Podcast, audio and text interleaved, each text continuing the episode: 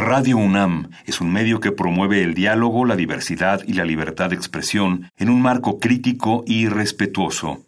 Los comentarios expresados a lo largo de su programación reflejan la opinión de quien los emite, mas no de la radiodifusora.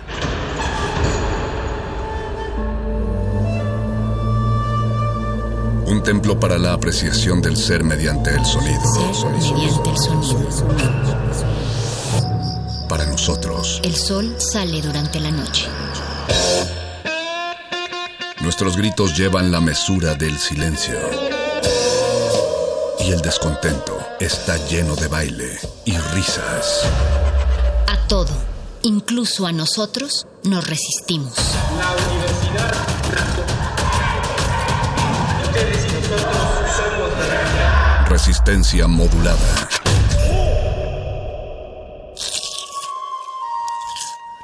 Es momento de alimentar nuestro espíritu con páginas. Las letras son la botana del alma.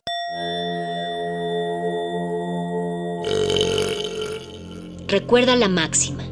Los libros son como los tacos. Aún los malos son buenos. Muerde lenguas.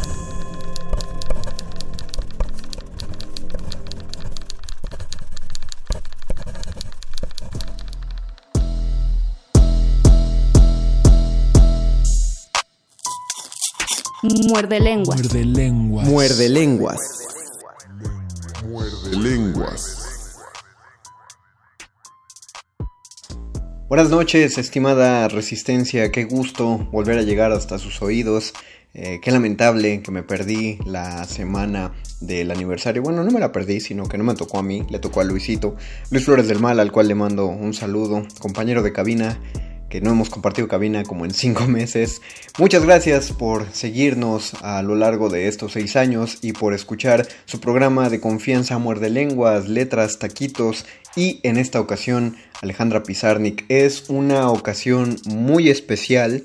Eh, estoy, estoy muy contento de realizar este programa. Ah, No me he presentado, por cierto, para quienes no me conozcan, aunque sean estos seis años, no tienen la obligación de ser seguidores nuestros. Eh, soy el Mago Conde, eh, los saludo desde el 96.1 de FM en Radio UNAM, en un programa que es completamente grabado, tengo que aclararlo. Muerde lenguas de común, suele ser en vivo, lleva cinco meses que no lo es debido a la contingencia sanitaria, pero estamos eh, aún así atentos a sus comentarios en redes sociales, Facebook Resistencia Modulada, Twitter arroba R Modulada. Y les decía que estoy muy contento de la emisión del día de hoy porque es una emisión que no depende de mí. Dirán qué flojo es el mago conde por, por no realizar su trabajo como debería, pero es que fue una petición que se me realizó por fuera y que mm, era insoslayable hacer la emisión de este modo. Eh, una una poeta, una poeta muy joven eh, que participó en un programa de Radio Nam que hicimos sobre poetas jóvenes llamado Quien te volviera a soñar. Si están interesados en conocer el programa, busquen en el podcast de radio.unam.mx eh, la serie Quien te volviera a soñar. Ella en ese podcast apareció como Sor Ferina. Eh, nos, no- nos agregamos a, a redes sociales porque ella quería darle seguimiento al momento en el que aparecieran sus poemas eh, al aire y también en el podcast de Radio UNAM.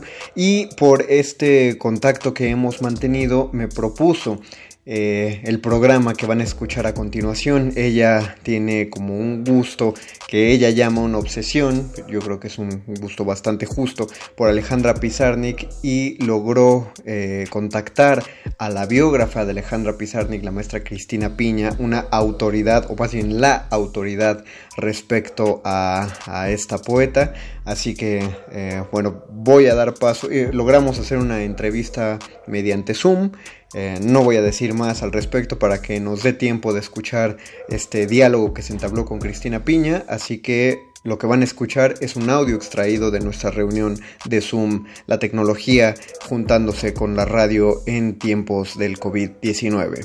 Demos paso a este audio y gracias por escuchar este Muerde Lenguas. Muerde lenguas. Muerde lenguas. Muerde Lenguas. Muerde lenguas. Bueno, y ahora lo que te voy a pedir es que quedemos nosotras dos, porque yo la veo muy chiquita a ella y para el diálogo es mejor, todas las veces que he hecho entrevistas, es mejor vernos dos. Claro, exactamente. Yo, yo de acuerdo. Voy a, lo que sí, voy a, me van a ver aquí, pero voy a silenciar mi micrófono cuando, cuando eso pase. Luego el vecino pone muy fuerte. entonces,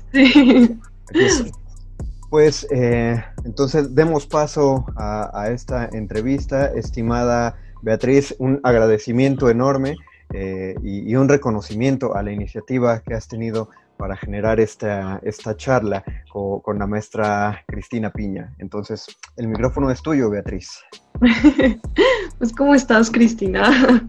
Bueno, yo muy bien y muy contenta de estarles hablando y de ponerme en contacto con el público de México. Hace muchos años que no voy y he ido muy frecuentemente. Sí, yo justo estaba escuchando un podcast del claustro que hiciste cuando viniste, pero ya fue hace un tiempo. Claro. Entonces, ¿podrías introducirnos a Alejandra Pizarnik para la, gente que aún no la conoce? Sí, Alejandra no solo soy yo, sino que es considerada probablemente la poeta más importante de los años 60, 60 72, porque Alejandra eh, se suicida en el 72, el 25 de septiembre. Y fíjate que en una obra muy breve, porque ella muere a los 36 eh, años o se mata, va a convertirse, va verdaderamente a, a transformar la poesía argentina. ¿En qué sentido? De la misma manera en que siempre decimos que Borges transforma la prosa española en castellano, eh, Alejandra transforma el castellano, porque, bueno, nosotros somos, hablamos en castellano y tenemos básicamente una lengua solar, es decir, el, el castellano es abierto, es una lengua solar.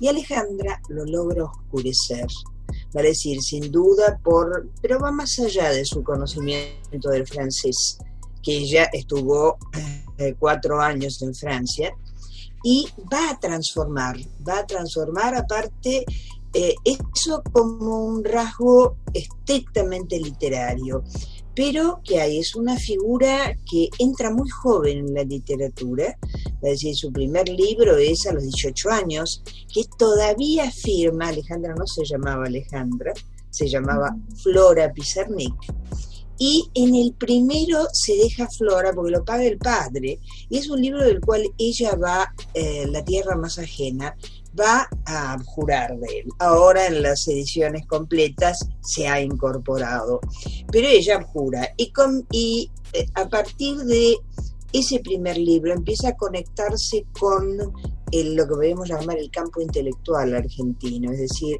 los poetas, los escritores, eso va a ser fundamental porque ella va a empezar a entrar en, contacto y a donde entra la admira muchísimo. Sí, era muy jovencita, pero hay una revista muy importante en ese momento que es Poesía Buenos Aires, otro grupo importante es Poesía Igual Poesía y, y, es X. Y ella va a ir entrando como una chiquita muy callada, pero bueno, sus dos libros siguientes eh, Las aventuras perdidas y... ¡Ay! el segundo. Bueno, La última inocencia. Eh, van a aparecer en el sello de, em, de Poesía Buenos Aires, que es muy prestigioso, que además está dirigido por un importantísimo poeta argentino que además hizo una difusión enorme de los poetas jóvenes. Y luego de eso, que van a ser libros mm, importantes para conocerse, logra ir a París, que era el sueño de ir a París. Va, va a la casa de unos tíos que viven en las afueras de París, en Châtenay, ah, en Châtenay-Chalabry, y ahí, bueno, va a tratar lo más pronto posible de llegar al centro. Bueno, va pasando por pequeñas guardillas muy chiquitas y, como me ha dicho mucha gente, que eran un caos. Y allí realmente construye su, por un lado, comenzamos con los libros muy importantes. Bueno, con México hay un contacto fundamental porque en ese momento Octavio Paz es el embajador mexicano en París.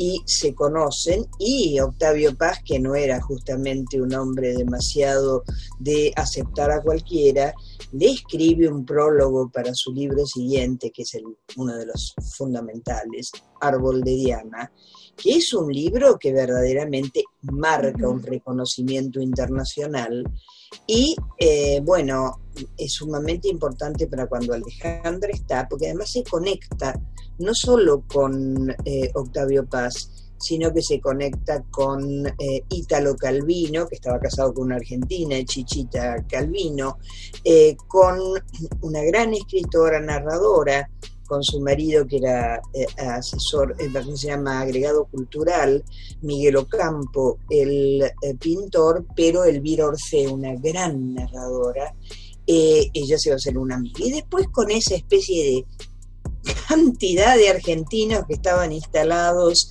en París en ese momento, porque para los argentinos desde, desde el siglo XIX a París, París es el lugar a donde quería ir todo intelectual argentino. Después eso pasó a New York, pasó a Berlín, pero en ese momento era, como siempre digo yo, a veces era como una sucursal de Buenos Aires, porque ahí se encuentra con alguien que es una figura fundamental para ella, que es Elvira eh, otra grandísima poeta argentina que ha sido publicada en México y que va a ser, como ella la llama, su madre literaria.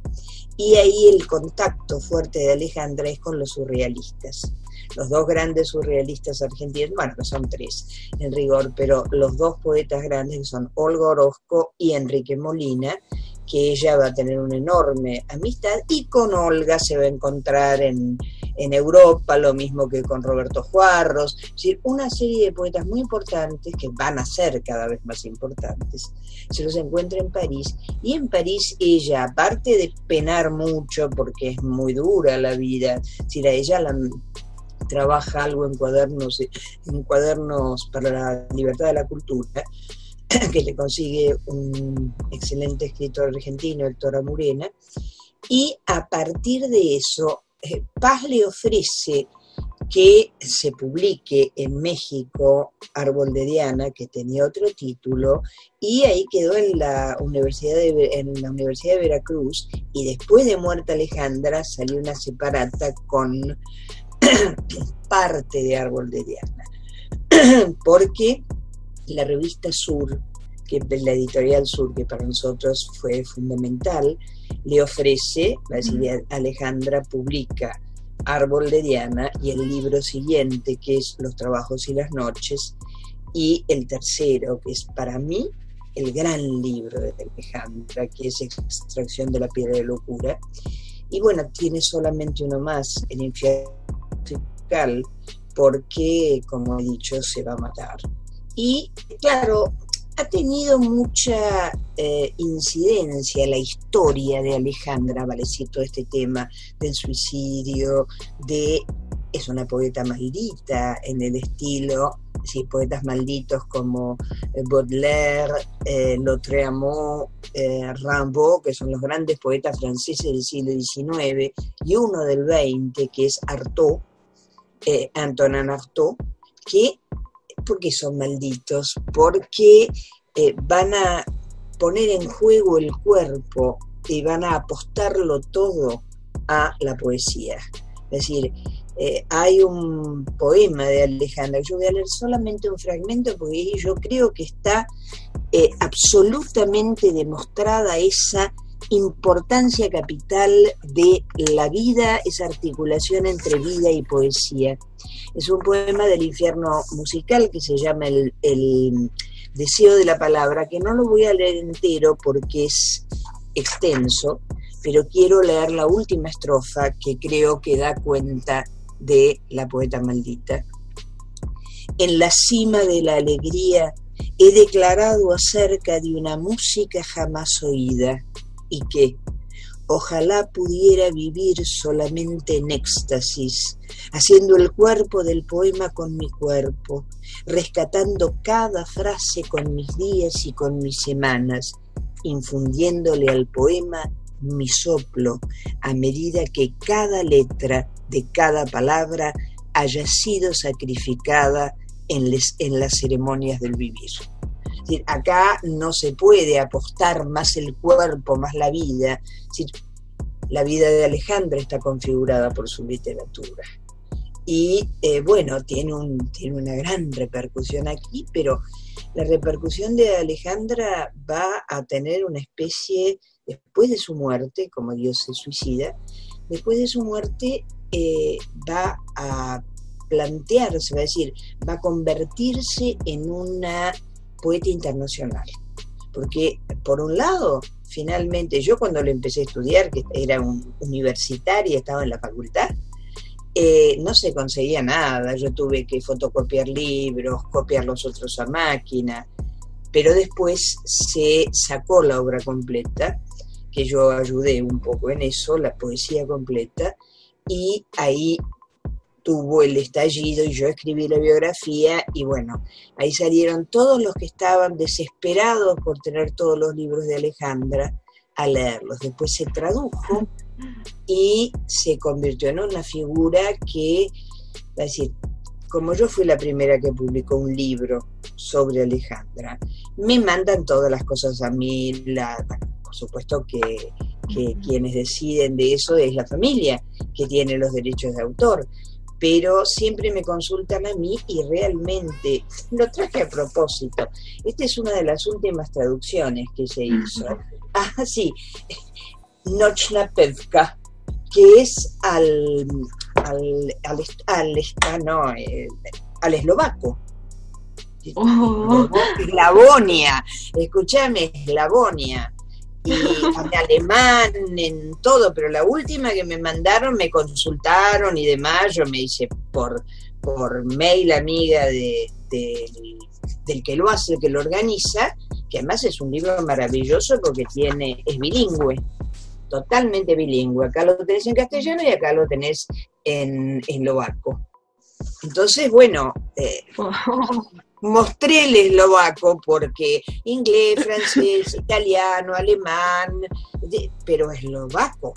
Es decir, ha tenido una difusión y una, una eh, eh, diríamos, lo que pasa con la poesía de Alejandra es que es muy conmovedora, que es que penetra a fondo en esas zonas oscuras que va a investigar o que va a ir viendo es decir, la muerte, el absoluto literario, la eh, sensación de ser una desarraigada en la tierra. Es decir, todo eso yo creo que captura absolutamente al lector y captura, yo no sé si habrá, eh, escuchándonos a eh, gente joven, pienso que sí. yo siempre he dicho que cuando yo he dado conferencias era una, una marea de adolescentes siempre, porque Alejandra captura, claro, por esos temas. Todos nos preguntamos en la adolescencia quiénes somos, eh, si somos uno o el otro, apostamos a los absolutos, eh, es decir, nos hacemos preguntas sobre qué es la vida y todo eso está en Alejandra. Entonces hay una cosa muy fuerte con los jóvenes. Y claro, yo a los 18 años cuando la leí quedé loca, pero sigue pasando ahora. Yo me acuerdo que es una anécdota, pero mi hija iba al Colegio Nacional de Buenos Aires, que es el colegio, eh, ¿cómo se llama?, dependiente de la universidad, y cuando salió una antología que yo había hecho, la había preparado y todo, vinieron en procesión a mi casa los, chicos de Buenos Aires. Claro, porque amaban a Alejandro, se encontraron con esa antología y me querían ver te digo, ese es el poder de Alejandra para atraer a los... Por supuesto, atrae a un montón de gente, pero ahora si vos buscas en internet, aparte de los libros, hay una tesis tras otra que van apareciendo. Tesis de las universidades de España, de, México, de Colombia, eh, de todos lados. Así que bueno, Alejandra es eh, no es solamente en Argentina, es internacionalmente conocida, la han traducido mucho y escribe, qué sé yo, una tesis de una inglesa, de Fiona McIntosh, que estuvo acá en la Argentina, y que por supuesto estuvo en contacto conmigo, con, la gente de... Entonces, bueno, es eh, americanos, ingleses, que vienen y te buscan y te hablan, o te mandan un mail, los alemanes, a ver qué me parecía, los italianos.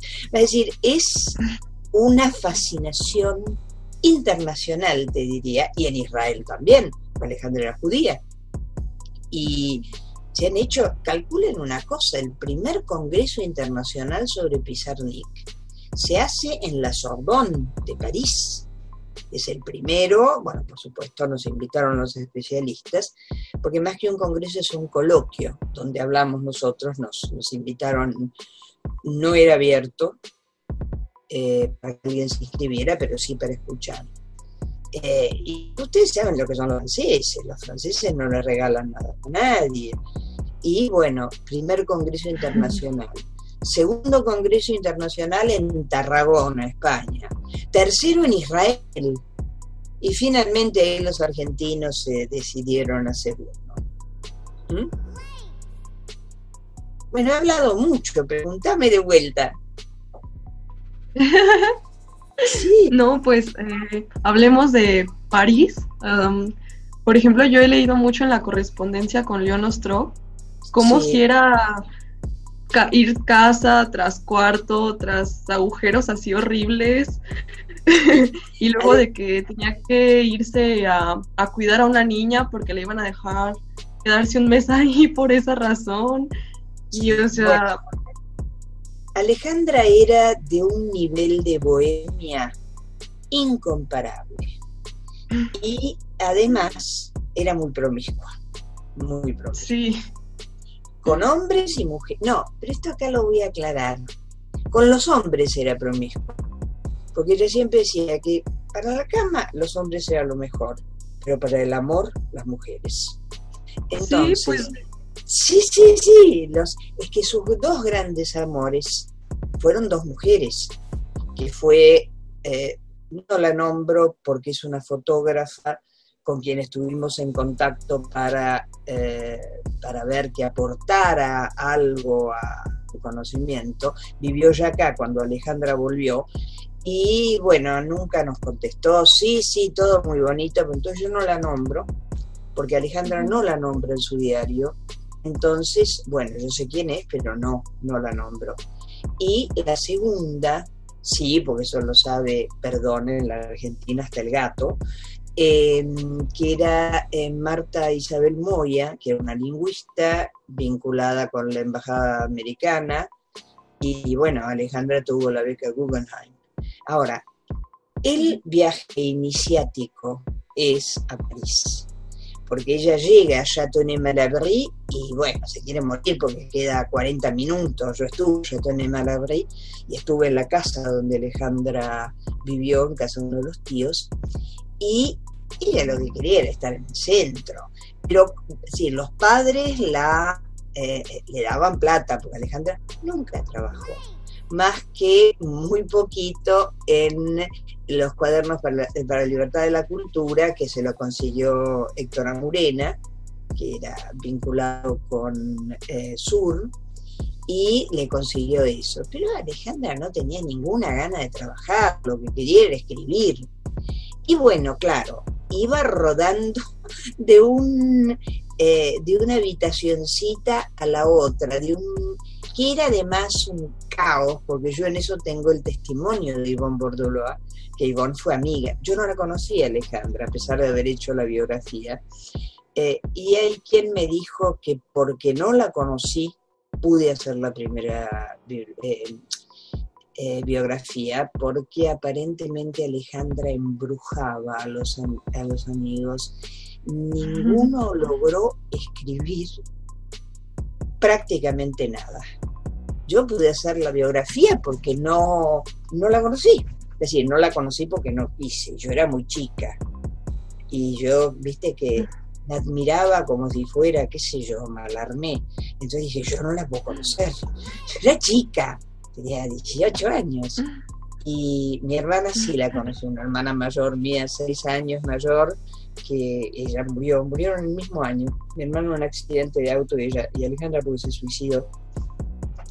Pero eh, cuando ella se va, no sé cómo llegamos hasta acá, pero cuando ella, sí, por los primos, Chatoné Malabría, etc., ella quería estar en París.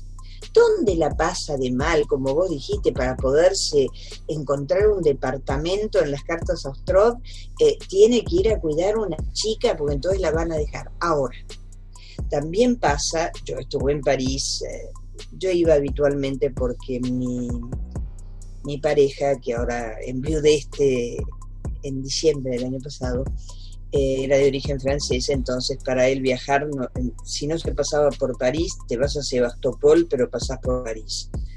Entonces eh, yo me puse a averiguar eh, con las cartas de Ostrov y antes con las indicaciones de los amigos dónde había vivido y fue rodando de un lado al otro Alejandra, porque claro, se le acababa la plata, le dejaban, nunca pagó nada, los amigos le prestaban una cosa y, era un caos. Eso de Bordelois, que en esa época estaba en París y se conocieron en París, y fue una de sus grandes, grandes, grandes amigas. ¿Vos tenés el diario? ¿Lo leíste, Beatriz? Estoy preguntando si leíste el diario de Alejandra. Bueno, no me escuchan. Ah, no lo he leído completo, pero he leído o sea, bastantes partes. De hecho, acerca de eso de la promiscuidad, me acordé de que dice, pues es que yo amo a las mujeres, pero pues no sexualmente, ese es el problema. O sea, porque como que siempre estaba en ese debate. Los hombres, los hombres le gustan. Le gustaba, era totalmente bisexual viste cuando aquí un poco la quisieron capturar el grupo de las lesbianas, pero no era lesbiana, que además lo dice en el diario, yo lesbiana no soy. Eh, no, nunca dice qué es, pero uno que lo ve es bisexual, absolutamente. Sí. sí. Tiene, porque esa promiscuidad de París tiene hombre, además si has leído el diario, yo lo, yo lo sabía desde que hice la primera, eh, ¿cómo que se llama? La primera biografía, pero no estaban los diarios de Alejandra, no estaban todos los inéditos que están en Princeton, porque hay mucha gente que no sabe que hay un montón de inéditos, muchos de los cuales habría que publicar. Muerde lenguas. Muerde lenguas. Muerde lenguas. Muerde lenguas.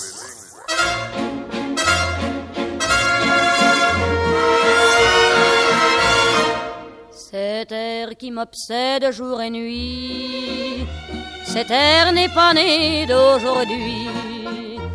Il vient d'aussi loin que je viens, traîné par cent mille musiciens.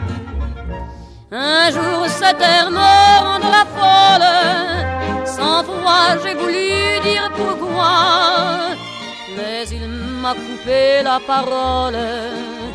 Il parle toujours avant moi et sa voix couvre ma voix. Padam, padam, padam, il arrive en courant derrière moi.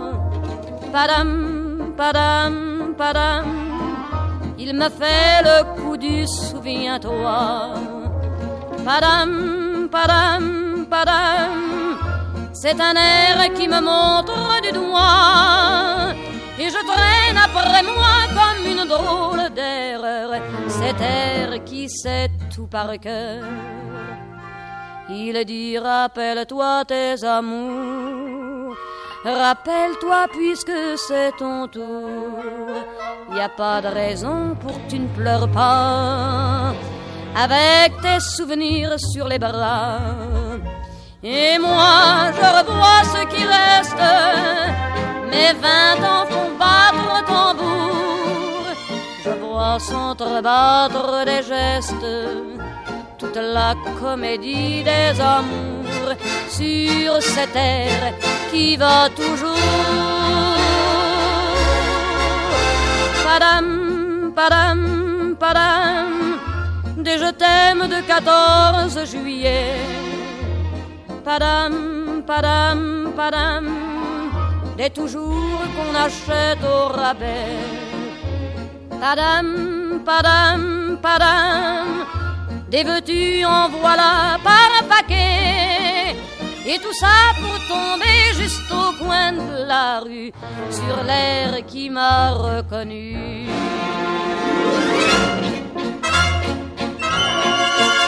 Écoutez le chahut qu'il m'a fait.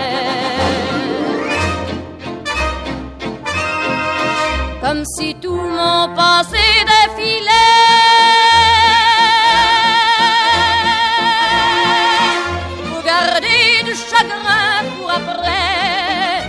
J'en ai tout un solfège sur cette terre qui bat, qui bat comme un cœur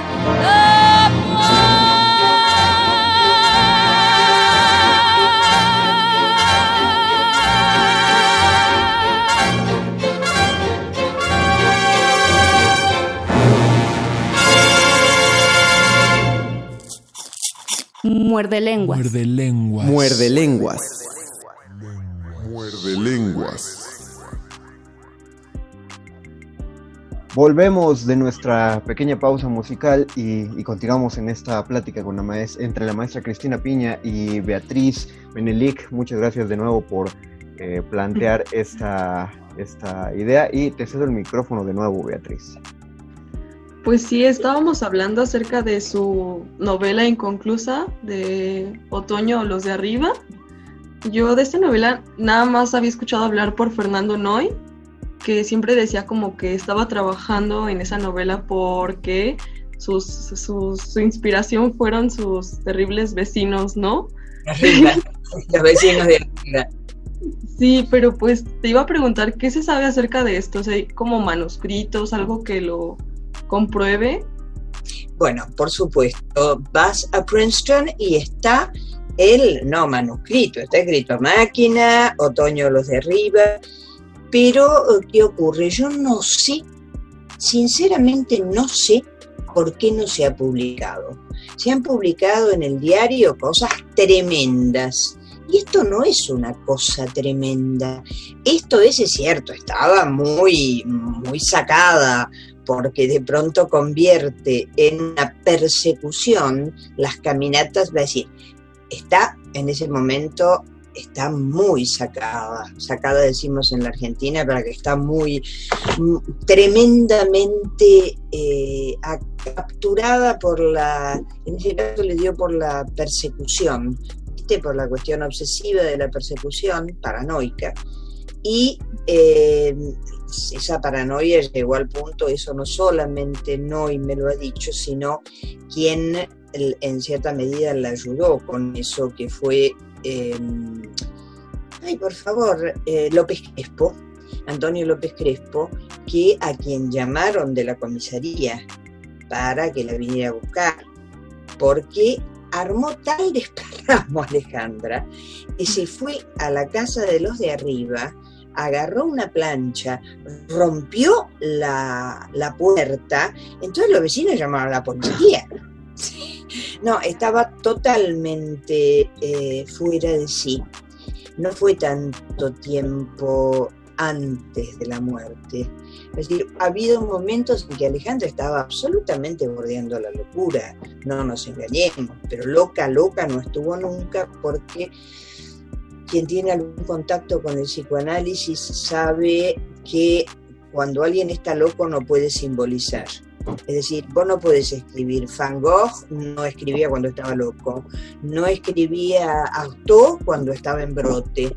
Vale decir, necesitas el principio de simbolización para poder escribir. Y Alejandra nunca no pudo escribir del todo, sí al final. Al final es, yo no sé si vos leíste La bucanera de Pernambuco, Hilda la polígrafa.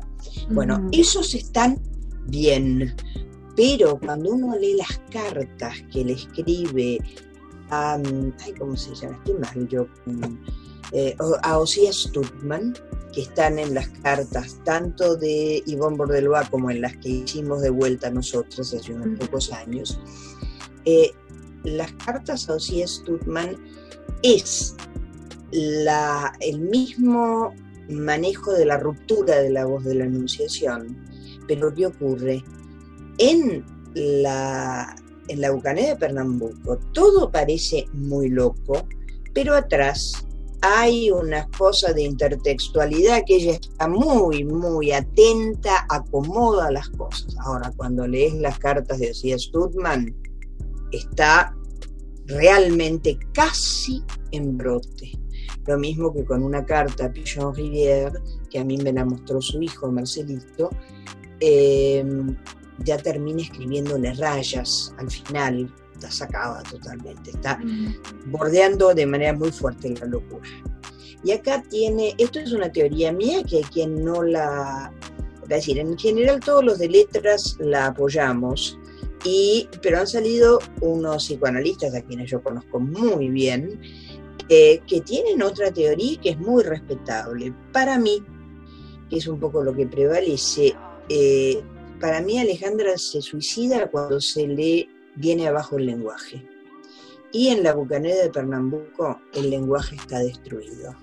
Vale decir, porque la voz está destruida y hay macanudo, hay quien le gustó el humor. A mí, honestamente, que la vengo trabajando desde que tengo 26 años, me dejó de cama el humor, porque no me hacía ninguna gracia.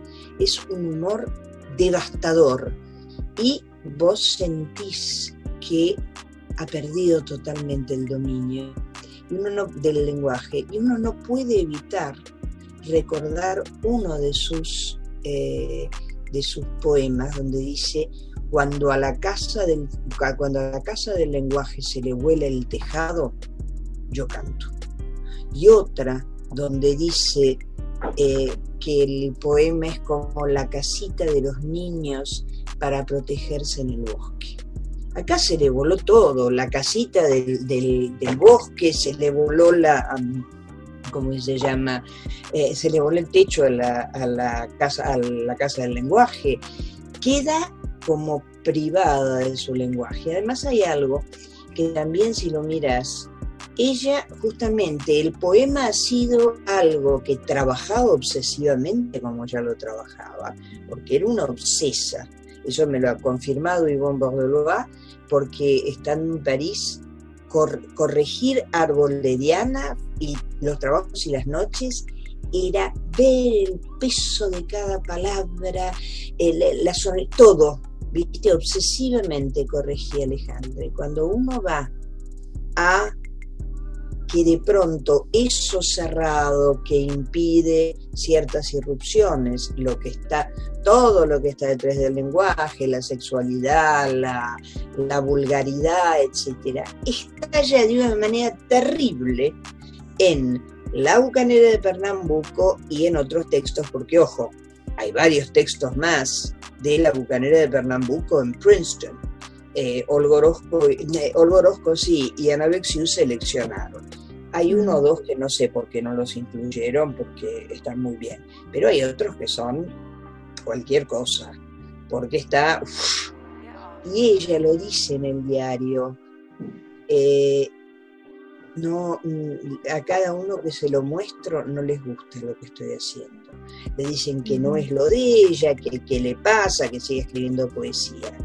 Y en un momento, disculpen la expresión, pero es de Alejandra, y lo dice en eh, la Bucanera de Pernambuco, voy a escribir como la mierda, que quiere decir, en, en argentino quiere decir pésimo, groseramente.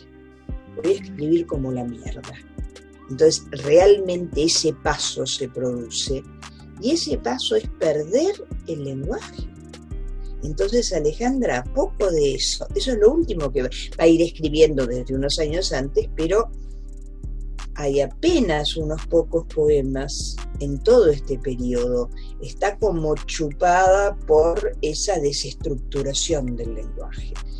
Y si a Alejandra le faltaba el lenguaje, alguien que ha dicho, ojalá pudiera vivir solamente en, éxtasis, haciendo con mi cuerpo el cuerpo de poema, si se le revienta el lenguaje, ella queda absolutamente destruida Y es por eso, es cierto, hay motivos de su propia biografía. Marta Moya, con quien, de quien estaba, como siempre se enamoraba Alejandra. Es decir, la amaba y la detestaba. Hablaba maravillas y decía cosas horrendas. Eso, eso se ve nada más que de Pichon Rivière en el diario, porque hay una última eh, libreta que es hasta el día anterior, que, que eh, unas horas antes de suicidarse, esa libreta no la publicó Ana Bexiu y no tengo la menor, va a decir, no le perdono que no la haya publicado porque es el cierre de todo. Y allí, bueno, está, eh, es muy notorio que, eh, ¿cómo se llama? Que Marta Moya le hace falta. Y dice que, es esto, que es lo otro, pero como la ama. Alejandra siempre amaba y odiaba a los amigos, los amaba, es decir, Olgorojo, que era como la mamá, la critica espantosamente. Hay solo, hay uno solo de los amigos a quien no critica, que es Ivonne Bordelois. A todos los demás, a todos los demás, les encuentra, es decir, es, eh, es impresionante esa, esa cosa de amo, odio, amo, odio. Lo mismo con Pichon Ruquier, su analista el segundo analista, porque el análisis con Ostrov fue excelente y le ayudó mucho. Pero ahí ella se fue a París.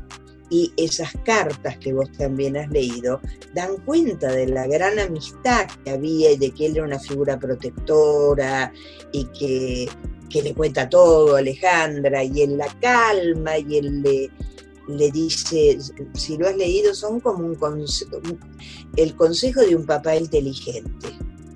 Ahora, con Pichon Rivière era también, lo dice, mi papá perverso. Había una relación muy perversa entre los dos y sí, con cosas de una gran violencia. Eso lo dice en el diario también. Le rompe un cuadro en la cabeza. Porque cuando se da vuelta en el diván dice que está mirando otra cosa. Agarra el cuadro de Valle Planas y se lo rompe en la cabeza. Es decir, y ella. Y Pichon Rivière, eh, que era muy literato en el sentido de que él se pasó prácticamente la vida eh, tratando de rescatar datos sobre Lautréamont, el conde mm. que es un enigma para la literatura en el sentido de que no se sabe prácticamente nada de su, autor, de su biografía. Hay prácticamente dos libros, nada más el de Maurice Blanchot, eh, no, Maurice Blanchot no, de eh, Gaston Bachelard, y otro de alguien no muy conocido, y lo de Pichon Rivière. Pero nadie sabe nada. Sabemos que se murió a los 23 años, 24, eh, pero nadie sabe si se murió de, una enfermedad, si se suicidó, lo encontraron muerto. Entonces, además tiene escrito ese libro maldito que Alejandra adoraba y también Cortázar, porque eran muy amigos Alejandra, Alejandra y Cortázar. No era como mucha gente pretendió que ellas, si han leído Rayuela, sabrán a qué me refiero, que dicen que ella era la maga. Ni soñaba con ser la maga Alejandra. Alejandra era muy amiga. Eh, la maga, de paso lo leí ahora, que es la uruguaya, eh, acaba de morir que ella dio una gran entrevista donde dijo, sí, yo era la maga, etc. Después de añazos de muerto Cortázar.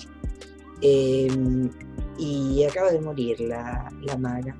Pero Alejandra no era la maga ni nada, era una amiga, alguien a quien Cortázar protegía mucho, que la empujaba a escribir, que con todas esas depresiones de Alejandra, Cortázar la instaba y no puede ser, eh, que, te, que, te, sientas así, le, le mandaba también los cassettes donde le decía que se que no podía ponerse así porque ella era una poeta maravillosa y demás.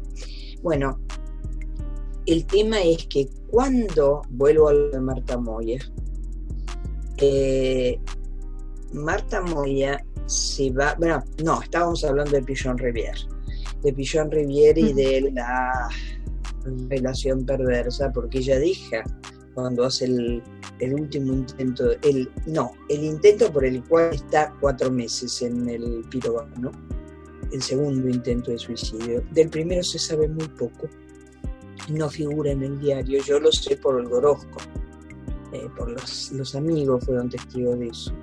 El primer suicidio eh, van la madre, la médica y ella porque ella la cita. ¿eh? Es decir, la madre en el cuerpo, la madre en el espíritu y la mamá psicoanalítica.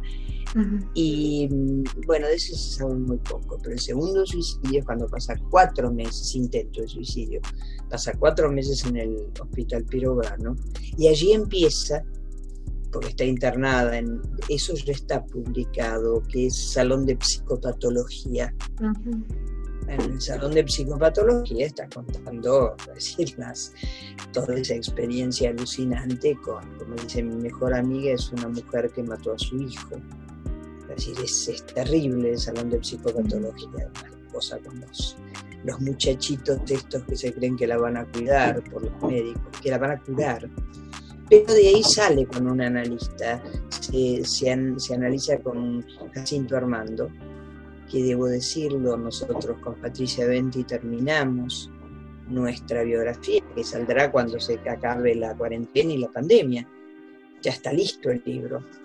Pero este hombre, Jacinto Armando, nunca ha querido hablar de ella porque dice que es un caso de ella. Entonces, él no habla de eso. Es nunca le hemos podido sacar una palabra a Armando. Yo le decía, le explicaba, mire, sí, yo sé quién es perfectamente usted, Piñé, he leído su, biografía, pero yo no hablo de Alejandra. Bien. Eh, ella se empezó a, después del, intento de suicidio, ya no siguió más con, con Pichon Rivière, sino que siguió con Jacinto Armando. Pero hasta el final, el peso de Pichon Rivière es absoluto. Ya le dice mi padre perverso y todo lo demás, pero hasta el final va a estar, va a estar eh, Rivière, quien tenía una característica. Todos sabemos que Alejandra se empastillaba, no se drogaba con otra cosa, se, drogaba con, pastillas, se empastillaba y alcohol también.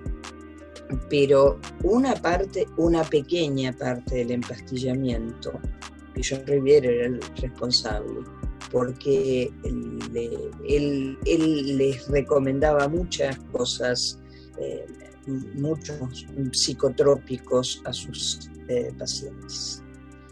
Eh, y Alejandra, cuando uno llega al final, al final a esa libreta, que por un lado es la que nos da la pauta de que un elemento, porque uno es el lenguaje, el otro elemento es Marta Moya, que se va a Estados Unidos con una beca para, estudiar lingüística en el MIT. Eh, Alejandra desespera a los, 20, a los 15 días de que se va Marta se suicida. Pero además está empastillada cuando uno ve las listas de lo que está tomando.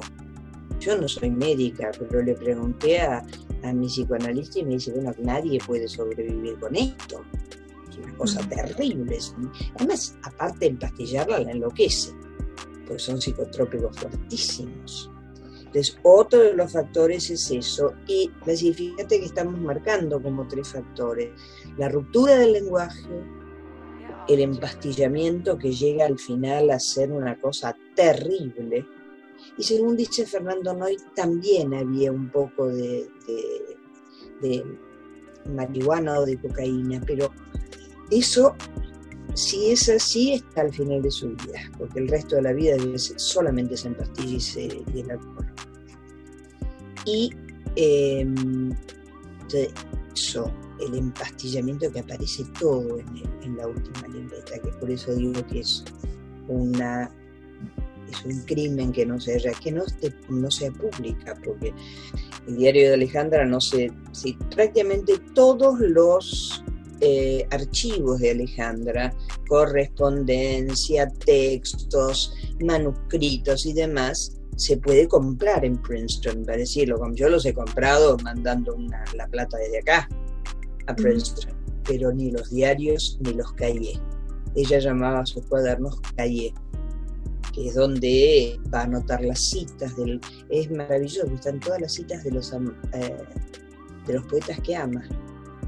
Entonces es como la gran biblioteca de Alejandra, aparte de las bibliotecas que hay una acá, es decir, no, en este momento están las dos acá, una en la Biblioteca Nacional y la otra en la Biblioteca del Maestro. Se divide en dos la, la Biblioteca de Alejandra. Y eh, cuando no te los venden, tenés que ir a Princeton. Por eso Patricia Venti, que, es quien hace conmigo esta segunda biografía, estuvo dos meses instalada en Princeton de la mañana a la noche.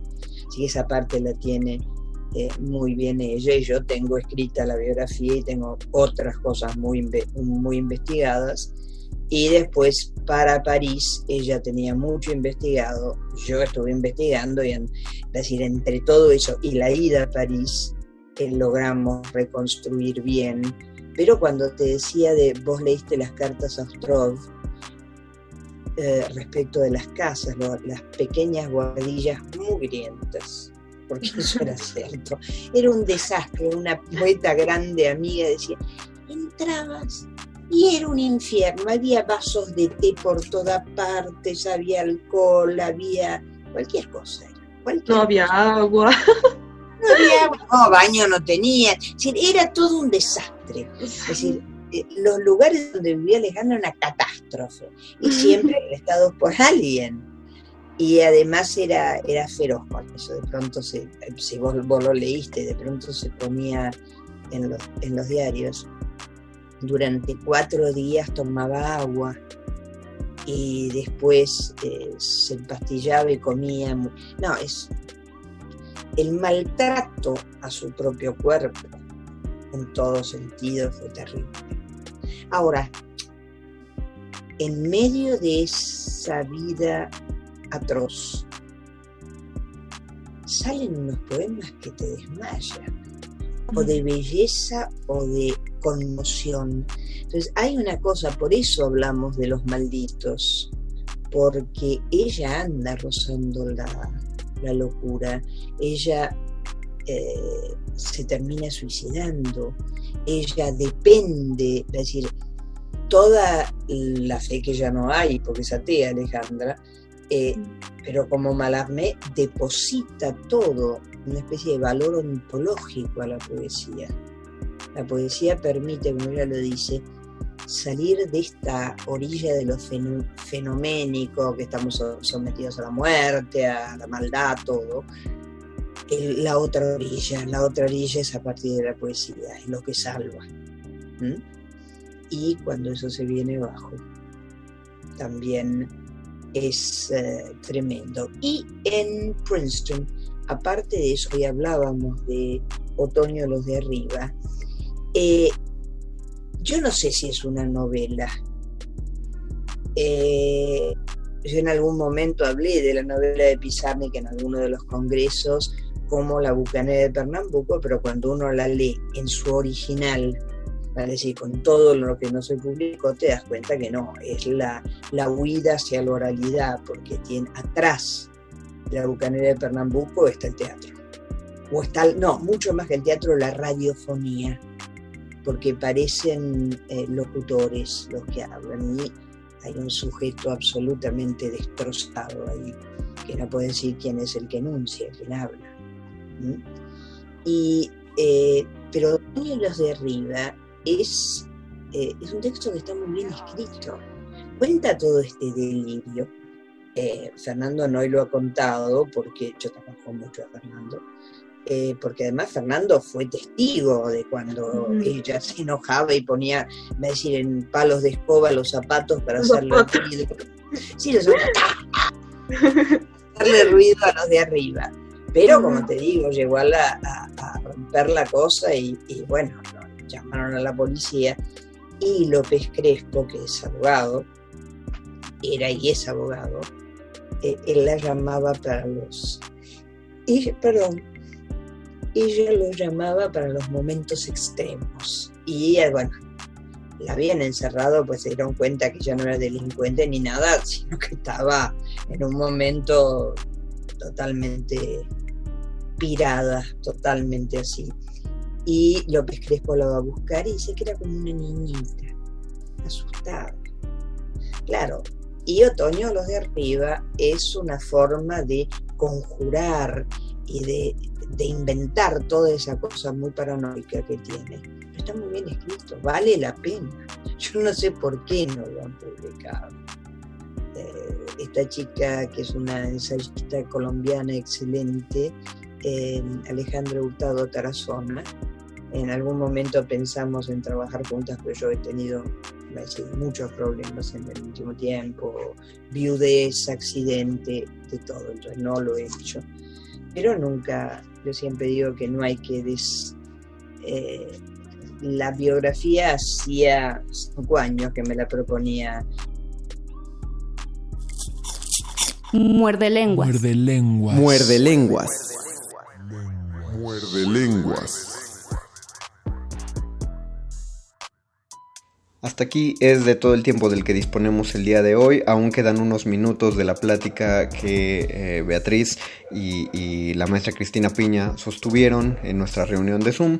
Pero por ahora lo vamos a dejar para el próximo miércoles. Si quieren escuchar el final de esta junta, eh, pues los lo, sintonícenos el próximo miércoles a las 8 de la noche también. Mientras tanto, Muerde Lenguas termina. A nombre de mi compañero Luis Flores del Mal, les mando un saludo. Muchas gracias por escucharnos. Recuerden que quedan dos horas más de resistencia modulada, así que no le cambien a su sintonía. Ni modo, viene cultivo de ejercicios, pero de pronto tienen algo bueno que hacer esos muchachos. Así que eh, nos, nos escucharemos el próximo miércoles. Yo soy, fui, sigo siendo y seré el Mago Conde y les deseo que sigan pasando una excelente noche. Gracias y adiós.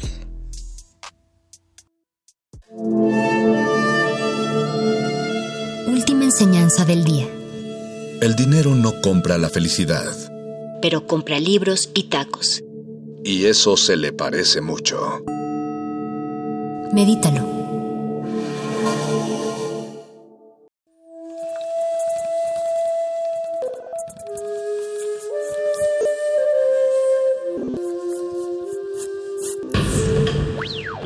Música emergente es como el silencio. Silencio. Presente a nuestro alrededor. Pero audible solo para quienes tienen disposición de escuchar. Como todos, en este campo de cultivo. Cultivo de ejercios.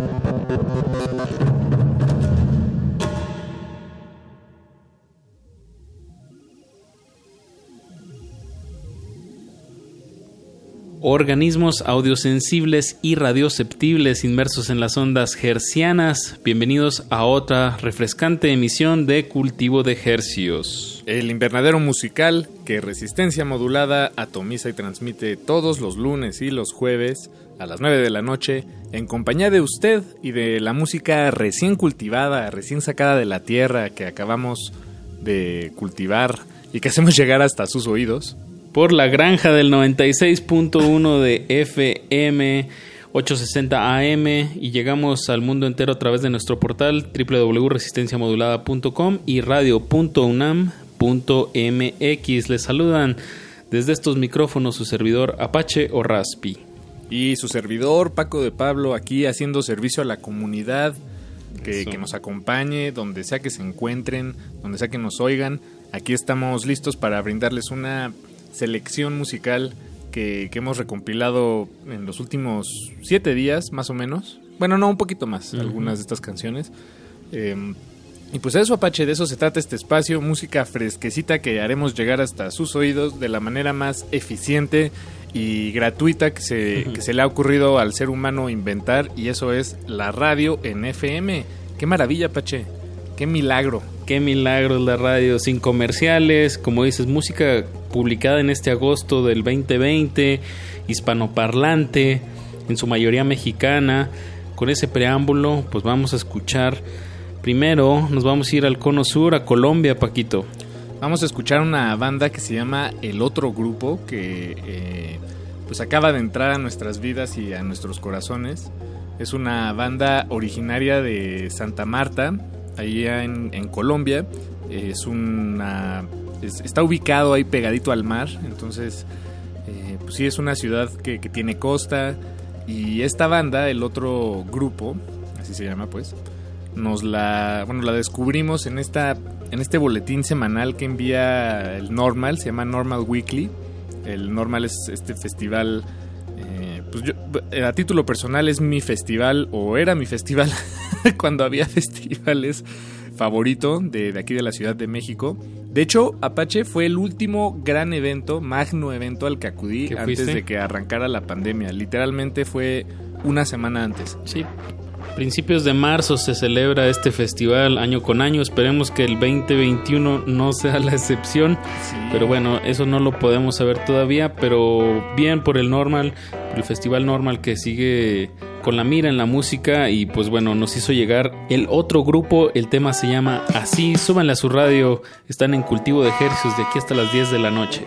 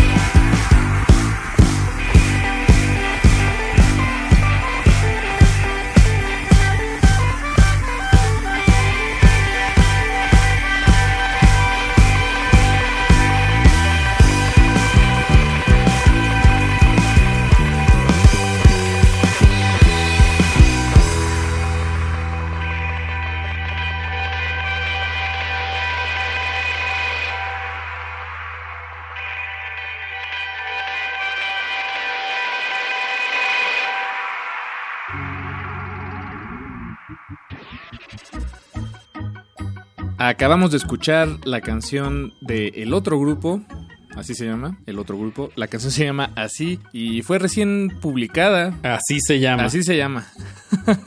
Exacto, y fue publicada la, la semana pasada apenas, pero es una canción que grabaron, bueno, compusieron en el 2012, la grabaron en el 2013 y fue de esas canciones que pues nada más no veía la luz del, del sol, no, no sabían dónde publicarla, cómo publicarla. Eh, cabe mencionar que esta canción se grabó en una única toma. Y bueno, me encanta todo el desafío rítmico que, con el que están jugando cada uno de los miembros de, este, bueno, de los integrantes de este, de esta banda en este tema.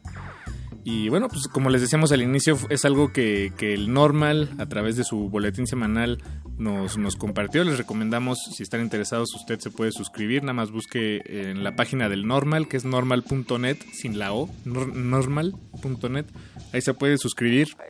Eh, y pues eso, apoyemos y disfrutemos de lo que más nos gusta en este espacio que es la música independiente, Apache. ¿Cómo te gustó este pop, pop con ruido? Está muy, muy, muy chido. Eh, me gustó, no sabía el dato que era un tema del 2012, pero pues habla bien de que se encapsuló en el tiempo y no perdió frescura. Y algo que lo hace que siga vigente, creo que es lo que dices de que se grabó en una toma, ya que como que no sabes bien qué va a pasar en la canción, pero sucede. y algo que me encantó es como lo, lo asimétrico de la canción. Creo que más que pensar las partes así de que, bueno, esta es la intro y luego son cuatro versos y más bien hay como una emoción llevando la estructura de la canción y eso se siente y eso le da mucha frescura a pesar de que sea un tema de hace ocho años, ¿no? Sí, exacto, exacto, exacto. Me gustó bastante el otro grupo, que sigan sacando canciones así. Perfecto. Vámonos ahora a República Dominicana con el cantautor Alex Ferreira, que como podrán ahorita escuchar, sacó este tema el 12 de agosto que se llama Una fecha en el calendario, en donde vamos a poder escuchar un, un pop, una historia de amor primaveral. eh, muy geolocalizada, Sí, pero bueno, totalmente. escuchémosla. Bueno, o, o qué agregamos. Pues eso, nada más que, que es una canción, eh, como bien dice, se llama Una fecha en el calendario y está ubicada eh, en la colonia Roma y en la colonia Condesa de aquí de la Ciudad de México. Si usted conoce esas colonias o vive por ahí, sabrá exactamente a qué se refiere Alex Ferreira con, con todo lo que relata en este tema. Y lo vamos a ligar con otra canción, pero les damos más detalles después, Apache, ya, ya que estén bien escuchados. Bien, prendan sus oídos. Más bien abran sus oídos y escuchen a Alex Ferreira. Bueno, si es un robot, préndalos. De ejercicios.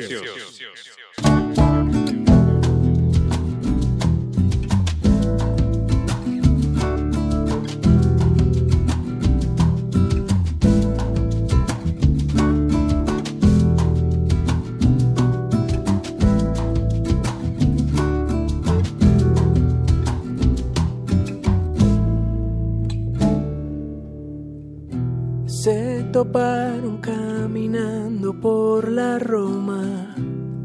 Dos finales, un principio sin historia. Empezaron en un tianguis, acabaron en un bar.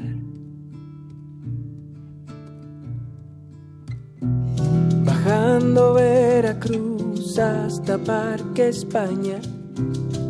Piden el deseo, soplan la pestaña. Justo cuando se llenó de jacarandas la ciudad. Marca las líneas de mi mar. Marca una fecha en el calendario.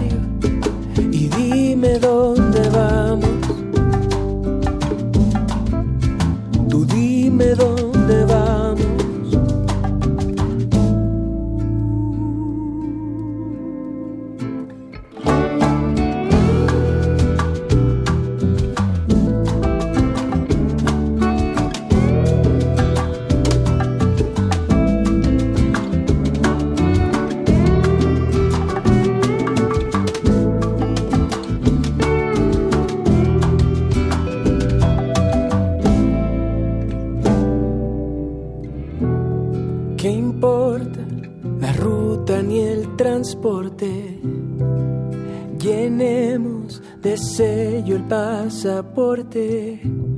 Que quede claro que la casa no se trata de un lugar. Marca las líneas de mi mano. Marca una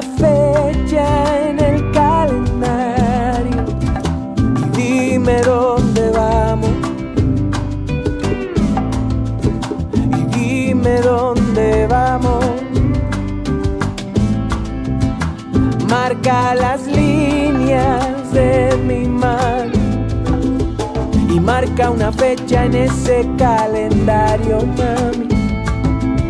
Y dime dónde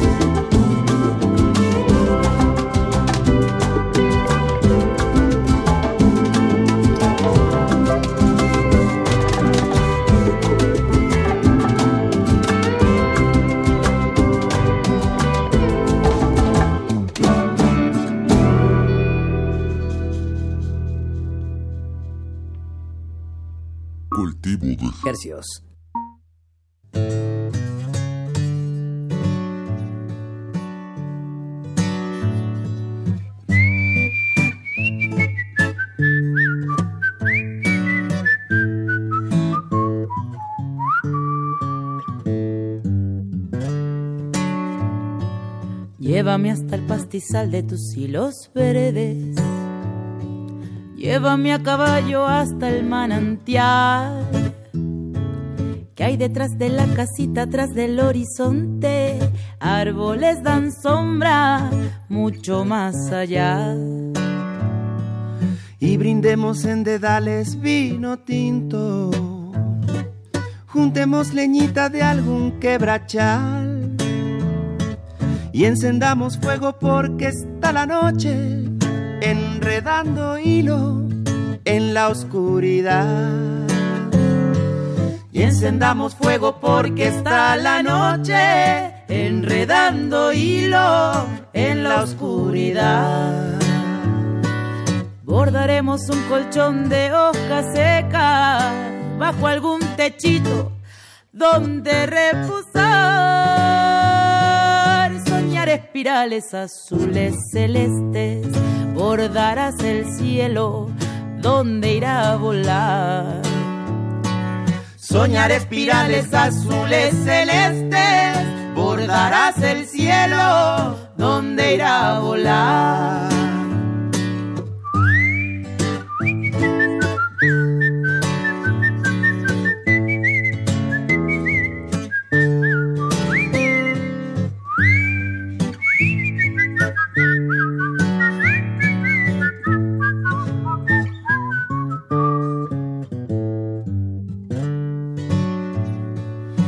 Los siglos de los hilos la belleza llena de colores todo lo que hay. Se decora el pensamiento y la tristeza, se enreda, atraviesa y se pone a cantar. Se decora el pensamiento y la tristeza, se enreda, atraviesa y se pone a cantar. La mañanita de flores la aguja, yo daré puntadas de paltas y pan. Y unos matecito y frutita cortada, y huevos revueltos con pimienta y sal. Unos matecito y frutita cortada, y huevos revueltos con pimienta y sal y brindemos en dedales vino tinto, juntemos leñita de algún quebrachal y encendamos fuego porque está la noche enredando hilo en la oscuridad. Y encendamos fuego porque está la noche enredando hilo en la oscuridad.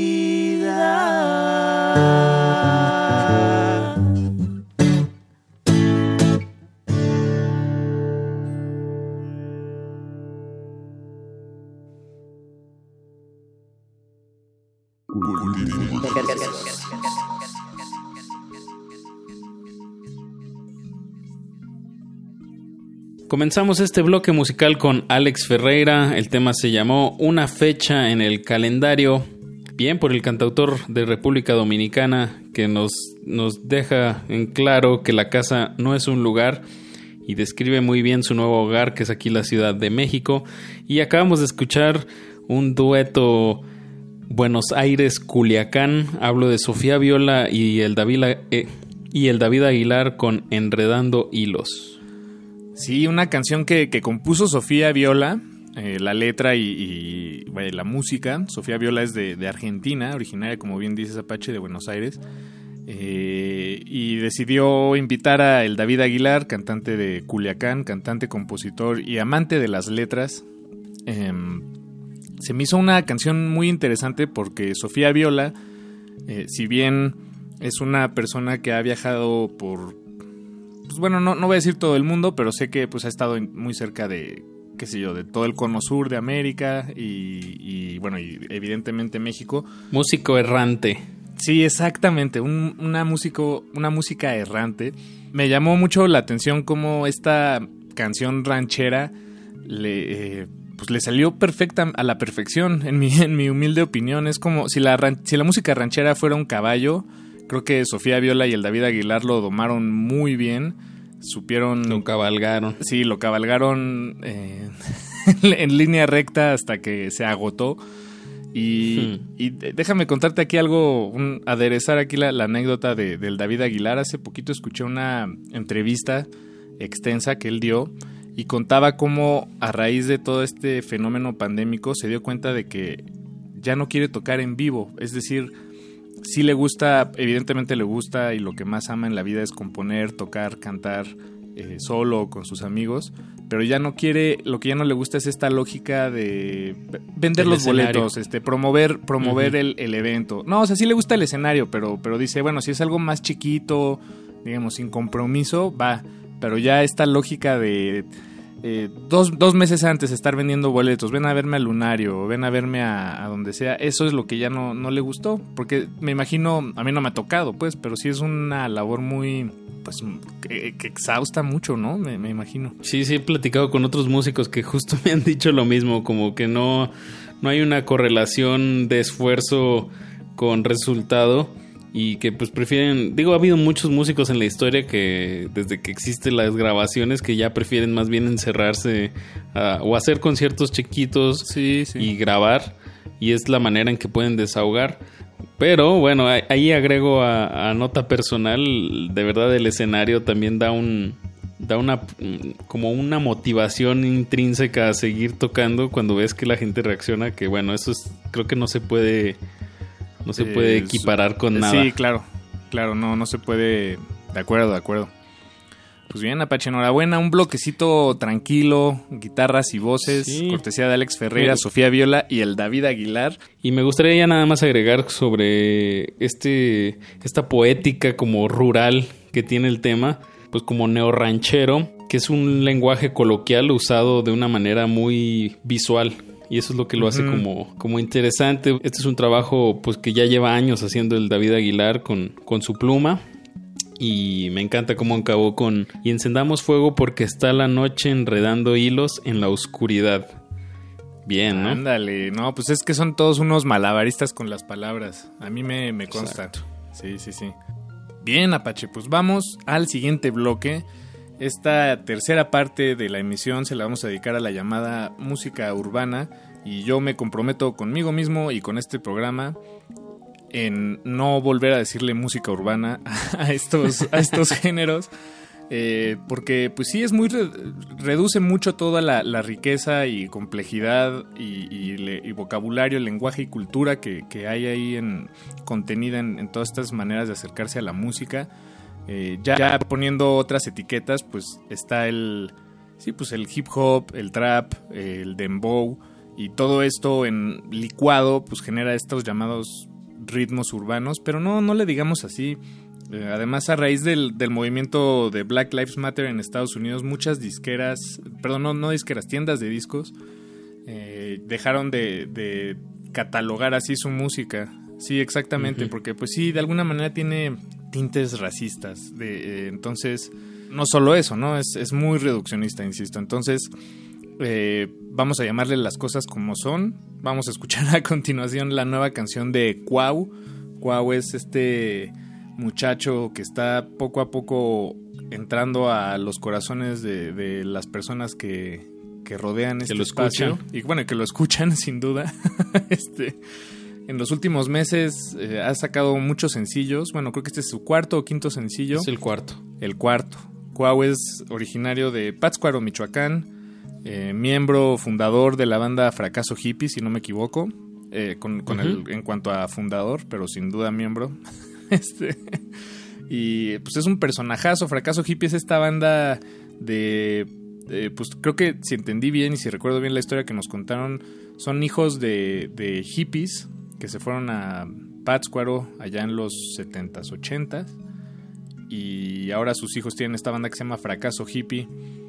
Eh, y Cuau, haciéndose a un lado, decidió explorar la música trap y hip hop por su cuenta pero es, genera un, pues un discurso que se separa de, de, los discursos que normalmente se encuentran en esos estilos, ¿no? Él no está cantando de, de no sé, de, drogas o del barrio. De dinero y drogas. Sí, exactamente. Más bien es una lírica muy personal, con mucho estilo, y me encanta este imaginario como prehispánico que maneja en su lírica. Eh, de alguna manera pues está muy contextualizado y, a la vez eh, esto pues me recuerda digo por el mal llamado ritmos urbanos pero es como un llamado de la periferia de las de las ciudades eh, de provincia por decirlo de alguna manera como tratando de, de insertar semillas en, en, las grandes urbes ¿no? y el, el método o la forma es el trap esta evolución del hip hop pero no sé, como que trae otro, otro contenido que, me, que se me hace muy interesante. Cuau por Cuau. Eh, Cuautli García, un fuerte abrazo hasta, hasta Michoacán y de verdad eh, aquí estamos, cualquier cosa que publiques, por favor, eh, cuando podamos tenerte en cabina, ahí estaremos escuchando todo, todo lo que has publicado en este 2020. Sí, sin duda, pues los dejamos con esta nueva canción que se llama Estamos Feos y se la dedicamos a todos los feos estamos feos. Traigo la Gucci pa. Y después vamos a escuchar a Inés Pacheco con Can't Feel My Body. No le cambien que estamos en cultivo de estrenos. De ejercicios.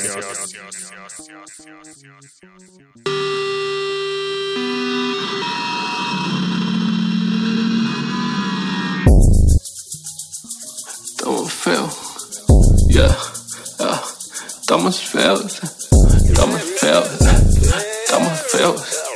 De su puta peli somos el trofeo. Estamos feos, estamos feos. De su puta peli somos el trofeo. Estamos feos, estamos feos. De mi puta piel siempre va a ser reo. Estamos feos, estamos feos. De su puta peli somos el trofeo. Estamos feos somos feos. De mi puta piel siempre va a ser reo.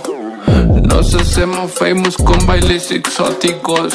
Soy la portada de Vogue, pero criada en la movie. Eh, me mire en la calle y se espanta. Tal vez no si me disfrazo como flyer de papantla. ¿Qué va a ser de mí? ¿Cómo voy a vivir?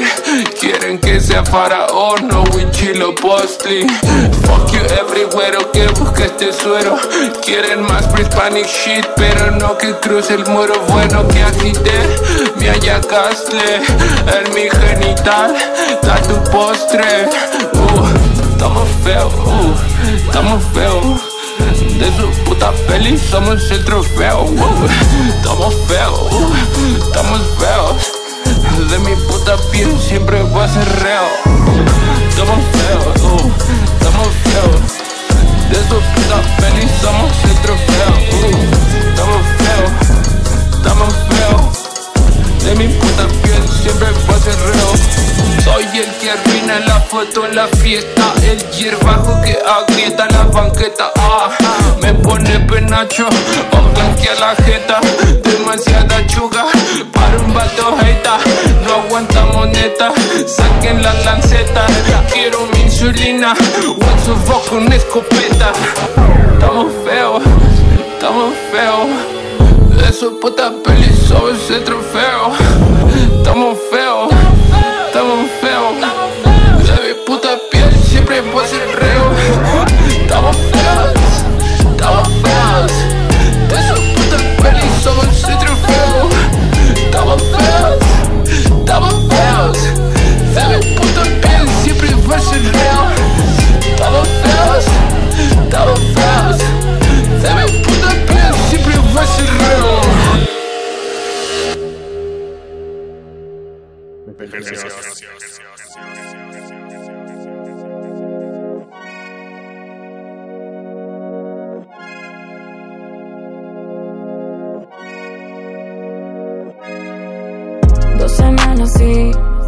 casi cumplo el mes Dando vueltas en la cama yo ya me cansé.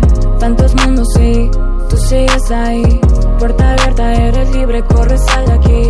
Me doy cuenta que yo ya desperté. Era un sueño, parecía que no tenía un fin. En mi cama tú dormías bebé. Tenía miedo, parecía que ya iba a enloquecer. Iba a enloquecer.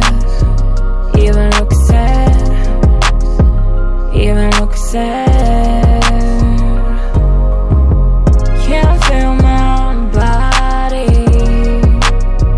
Mi cabeza va a explotar. Can't feel my body. Mi cabeza va a explotar. Can't feel my body. Mi cabeza va a explotar. Can't feel my body. Mi cabeza va a explotar Y no sé ni dónde estás. Mm, Mi cabeza va a explotar. Mm, Otra oportunidad. Mm, mm. Dos semanas y casi cumplo el mes. Dando vueltas en la cama yo ya me cansé. Tantos mundos y tú sigues ahí. Puerta abierta, eres libre, corres sal de aquí. Me doy cuenta que yo ya desperté. Era un sueño, parecía que no tenía un fin. En mi cama tú dormías bebé. Tenía miedo, parecía que ya iba a enloquecer. Iba a enloquecer. Iba a enloquecer. Iba a enloquecer. Can't feel my body. Mi cabeza va a explotar. Can't feel my body. Mi cabeza va a explotar. Can't feel my cabeza va a explotar.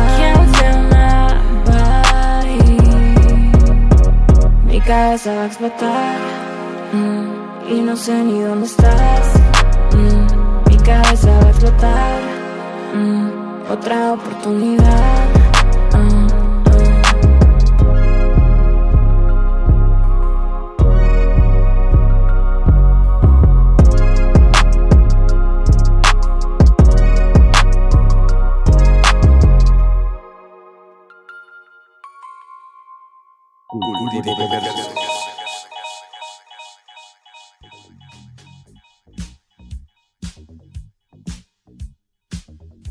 Comenzamos este bloque con el nuevo sencillo recién publicado de Cuau, Cuautli García. La canción se llama Atamos Feos, un himno que nos dedicamos todos los que no tenemos rostros. eh, a todos los que hacemos radio. Perfectos, exacto, a todos los que hacemos radio. y acabamos de escuchar eh, a Inés Pacheco. La canción se llama Can't Feel My Body. Y pues eso, Apache. Inés Pacheco, música rapera productora originaria de Guadalajara. Me encanta que en el título de la canción viene entre paréntesis producido por Washi Hana, otro productor también de allá de, Zapopan, de Jalisco. Creo que es una buena estrategia, así como hay lo- los featurings o cuando hacen colaboraciones los músicos, está padre también mencionar cuando hay una colaboración con el productor que a pesar de no poner su voz, eh, pues está poniendo todo el beat, ¿no? O el estilo musical. Y bien, por este productor Washihana hay que echarle una oreja, Paquito. Y Sí. Inés Pacheco, pues muy, muy bien en esta canción Can't Feel My Body. Como les decíamos, música urbana, pero ya no le vamos a llamar así, las cosas como son, una mezcla de hip hop, trap y un uso excesivo, pero no negativo del autotune. A mí me encanta, la verdad. Mientras más suene como Cher, mejor. Y, y para el siguiente bloque vamos a seguir en, en esta, en esta misma lógica, solo que en lugar de escuchar música de aquí, del país México, nos vamos a ir a, pues, a otras latitudes. Vamos a escuchar primero el nuevo tema de Joven Breakfast en colaboración con Doom Elephant. Ambos son productores y MCs de Buenos Aires, de allá de Argentina. Y esta canción se llama Buenos Días, que es parte de un pequeño EP de dos temas que acaban de publicar, que se llama Malas Noches, Buenos Días. Joven Breakfast es el bajista de Perras on the Beach. Exactamente. Un, proyecto de, de ahí de Argentina que pues ya tiene pues algo de renombre. Ya nosotros nos eh, conocimos este proyecto de Joven Breakfast gracias al Erizo Fest. Un saludo hasta, hasta Tijuana. Y bueno, pues esta sigue publicando. Y de verdad, pues un trap muy relajado, muy laid back, dirían en inglés. Que bueno, les decíamos estos buenos días, así se llama el tema. Y lo vamos a ligar junto con ot- otra colaboración del Bejo con Kawasaki. Ellos son músicos españoles, uno de, de Cádiz y, de, y Bejo de las Islas Canarias. Y se llama Agusto el tema. Entonces creo que este es un bloque para relajarse. Si tienen un... y hacerse un tendidito en, la- en el piso o un puffcito. O si van en el carro, pues como echar un poquito hacia atrás el asiento. ¿O ¿Cómo más recomendarías este bloque musical, Paco? Yo me lo imagino, pues idealmente echándome un desayuno, pero ya que son altas horas de la noche, pues una cenita. Una, un, una, sopita, un ramen. Un ramen calientito. Un ramen. Digo, voy a tener pesadillas, pero... Exacto. El sí, sí, sí. ramencito, Paquito. Ay, qué rico, qué rico. Bueno, vámonos con Joven Breakfast y Doom Elephant, seguidos de Bejo y Kawasaki. Aquí en Cultivo de Ejercicios, no le cambie. Un poco de dembow para sus almas. Quédense en sintonía. Están en Cultivo de Ejercicios.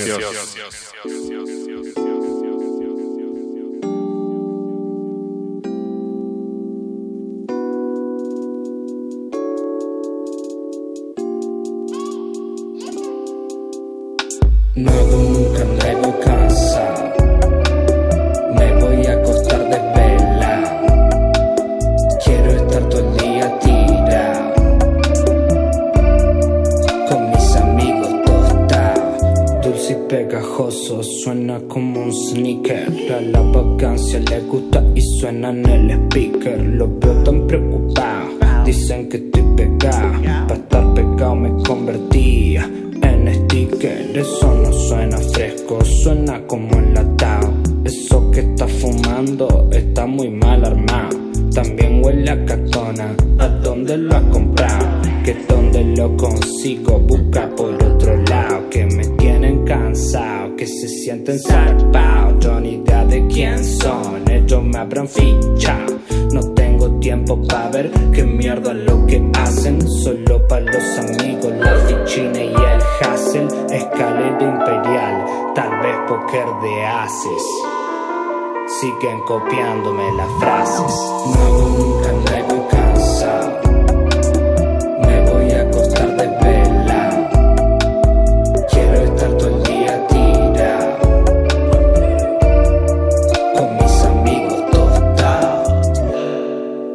Siempre estamos tostados, con todo eso un alborotado.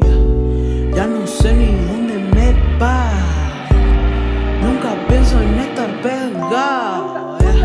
Siempre pienso en estar volado. Así lo veo todo más claro. Somos niñitos malcriados, pero estamos quiero drama, quiero esa dama que entra a la sala y cae mi baba. Tengo mis alas, no como sana, que eso no sana. Toda la semana pensando en nada más que tu cara, porque son malas. Qué cosas raras las que se graban en esta sala, cosas que sanan, ¿ves? Hace mucho que no he fumado, casi una semana los días contados, pero vuelvo siempre, estoy encerrado, ya no sé qué hacer, pero nadie me ha ayudado. ¿Qué hago cuando estoy volado? No sé si nadie me ha mirado, si nadie mira. Porque estoy súper colgado, con todo lo que hago en mi lado. Ayúdame porfa que ya estoy asustado, con el cinto ajustado. Yo creo que ya me curado. Ya no estoy asustado. No hago nunca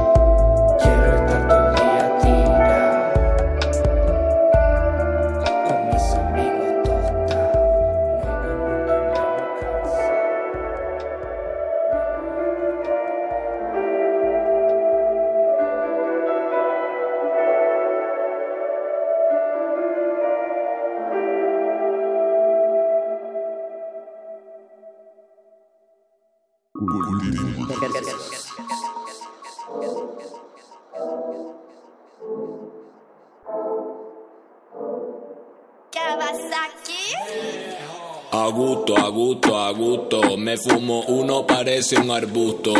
Pa' afuera, pa' afuera, pa' afuera. Esto se baila así de esta manera. Pasito tum tum, tú vas, yo fui. Fuimos a Cancún, luego a París. Me dice que no, luego que sí. No me pidas tanto, no soy confidí. Pasito tum tum, tú vas, fui. Fuimos a Cancún, luego a París. Me dice que no, luego que sí. No me pidas tanto, no soy confidí.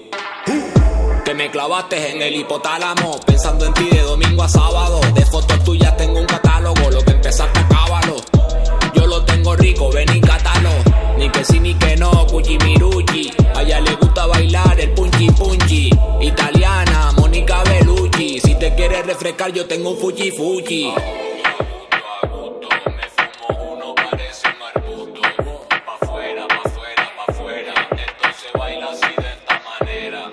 Ni caso, ni caso, ni caso. Yo no tengo estilo, yo tengo estilazo. Pa' afuera, pa' afuera, pa' afuera. Esto se baila así de esta manera. Pasito tum tum, vas, yo fui. Fuimos a Cancún, luego a París. Me dice que no, luego que sí. No me pidas tanto, no soy confidí. Pasito tum tum, vas, yo fui. Fuimos a Cancún, luego a París. Me dice que no,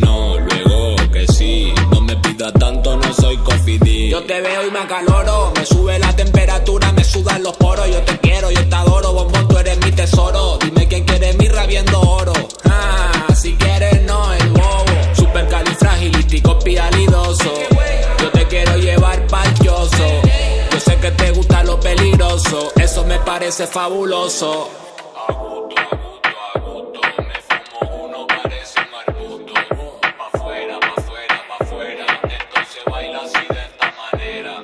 Ni caso, ni caso, ni caso. Yo no tengo estilo, yo tengo estilazo.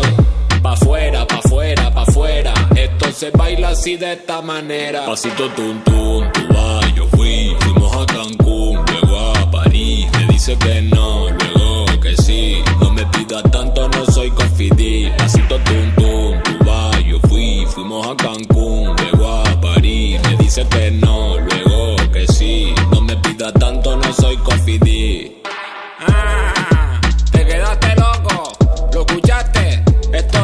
Kawasaki. Te trae el reggaetuning, para que lo ponga en el coche y te salgan los alerones para afuera. Óxido nitroso, neones parpadeando, lo que tú quieras. Oye, pa' que lo goces.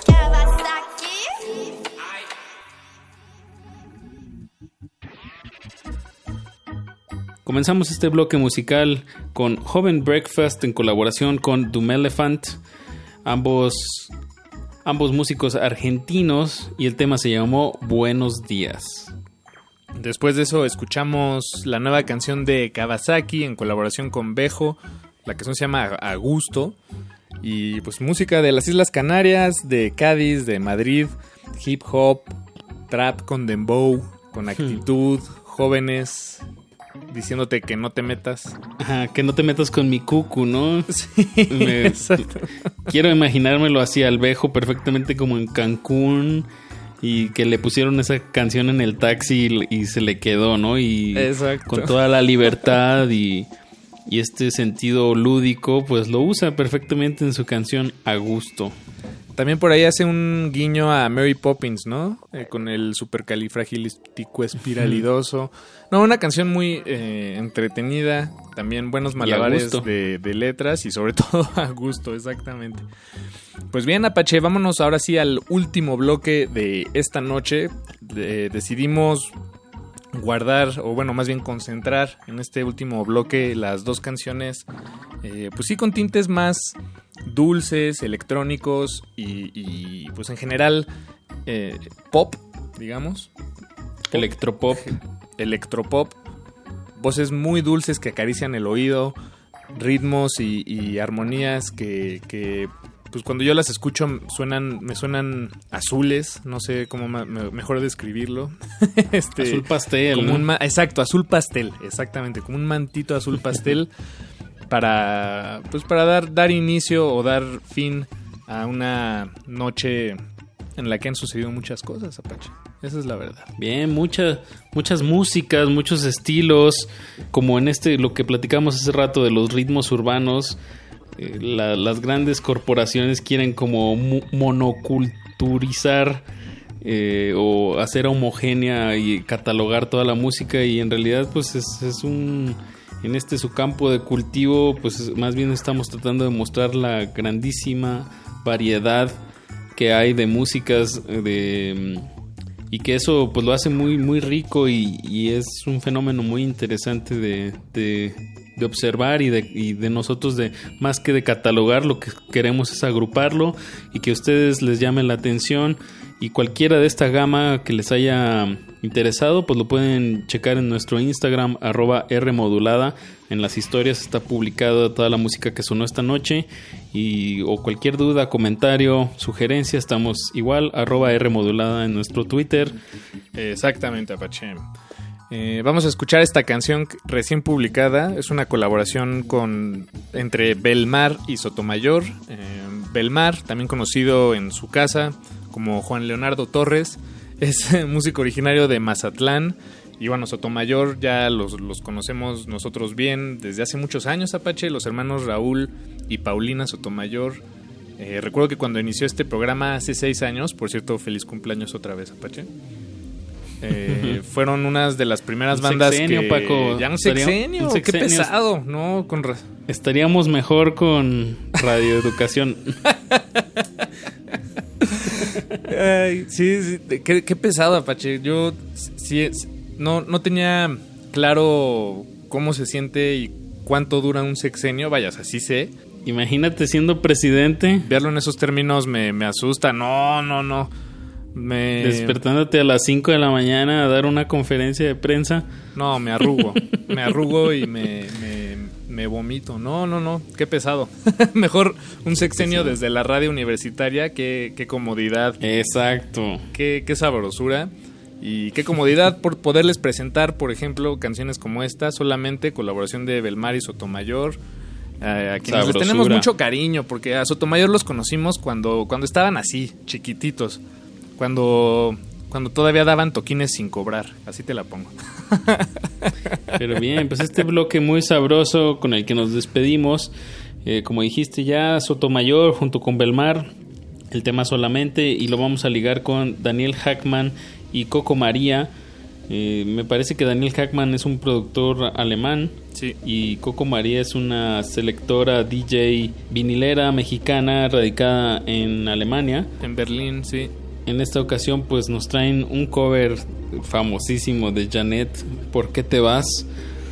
Eh, me parece un en este esfuerzo me recuerda a otros otros DJs reconocidos de que de alguna manera para ampliar o mostrar su catálogo pues también hacen juegan con la música y hacen sus propios covers de, de cosas que ellos que ellos ponen en sus DJ sets y bueno así fue en esta colaboración de Coco María con Daniel Hackman y con eso nos despedimos Apache una peligrosa emisión más de cultivo de ejercicios realizada con éxito, a menos de que algo suceda en las antenas en este preciso momento. Le caiga un rayo a una antena, ¿no? O algo así. Fíjate que no sé, me gustaría saber si eso puede pasar o ha pasado, que, caiga un rayo en una antena de transmisión.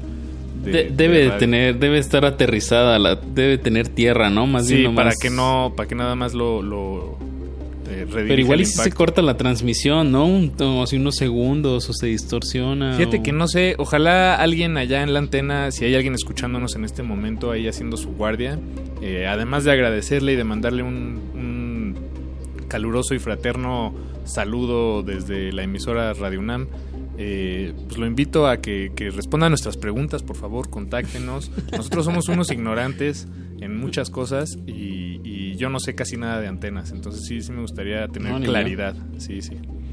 Pero bueno, Mandamos de una vez un fuerte abrazo radiofónico a todo el equipo de, de Radio UNAM, que bueno, aquí estamos con las voces, pero es muchísima gente la que trabaja en esta emisora. Y bueno, pues vámonos Paquito con este último bloque sabrosón. Se despiden de estos micrófonos su servidor Apache o Raspi. Y Paco de Pablo, desde la radio hasta su corazón. Eso. Cultivo de ejercicios.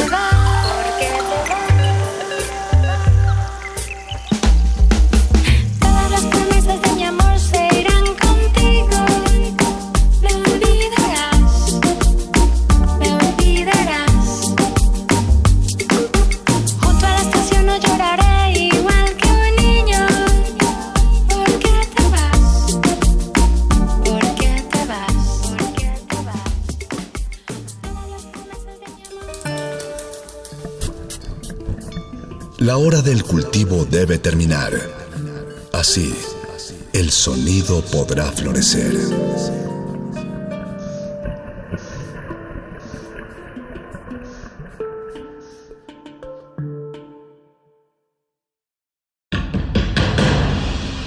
Como dijo el sabio Playlist Zoo, el viaje de las mil canciones empieza siempre con la primera reproducción.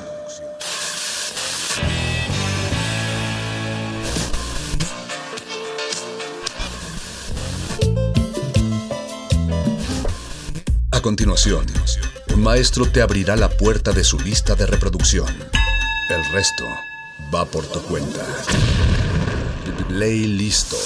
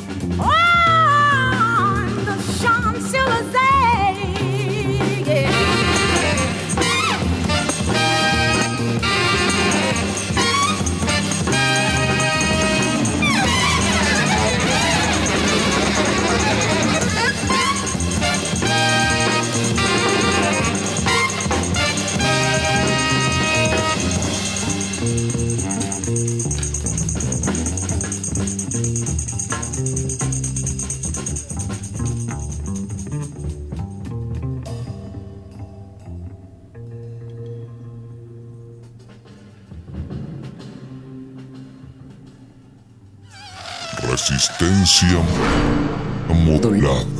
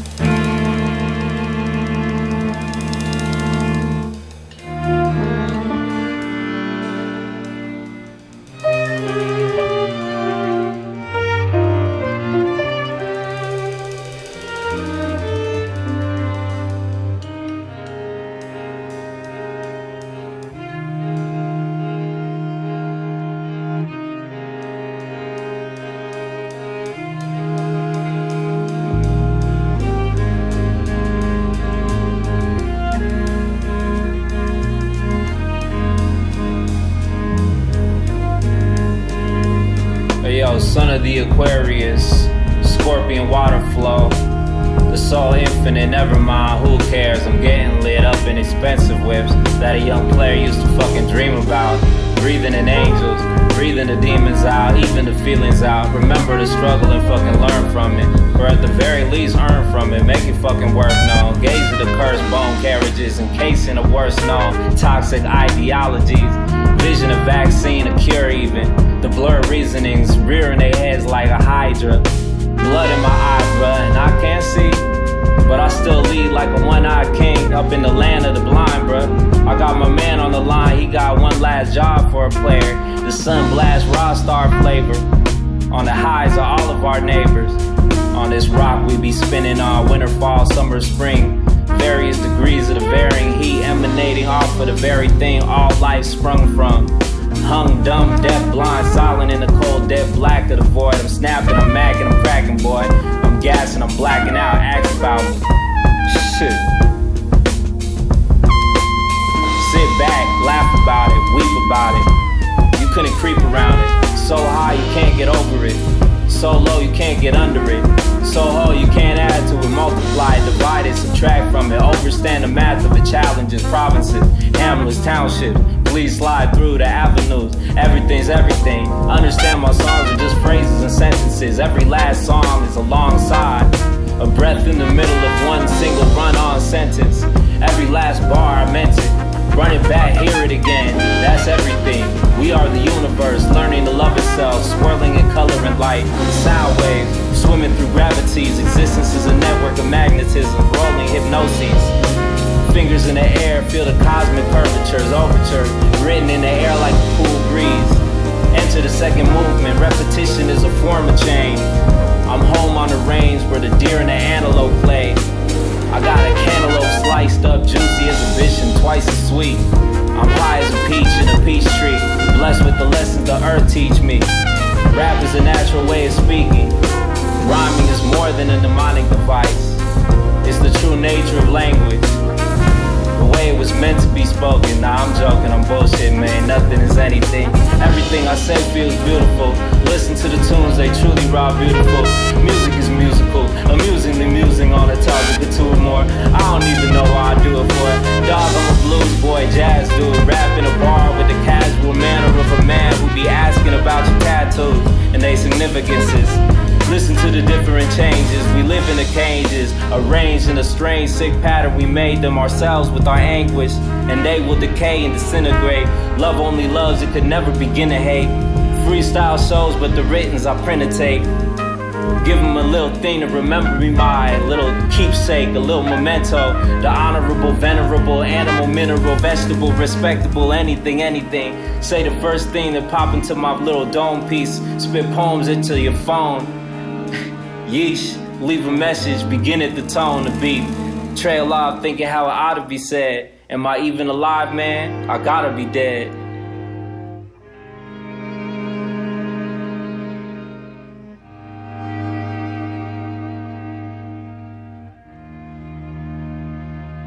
Yes, y'all, and it don't quit.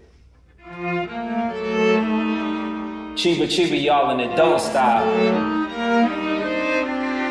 And it don't quit. Yes, yes, y'all, and it don't stop. cheap, but cheaper, y'all, and it don't quit. Yes, y'all, and with the best of all of them.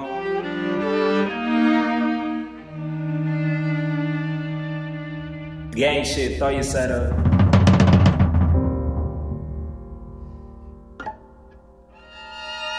Please slide through the avenue diagonal. Pussies get wetter. America, Americana, America now.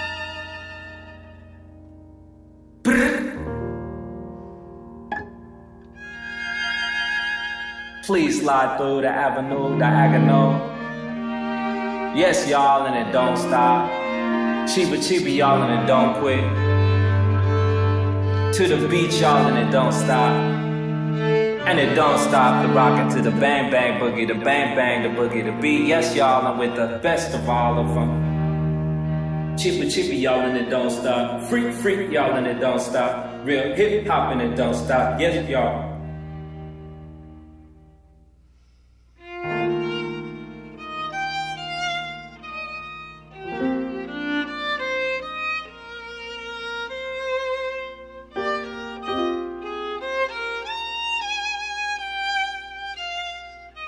Beach, y'all, and it don't stop.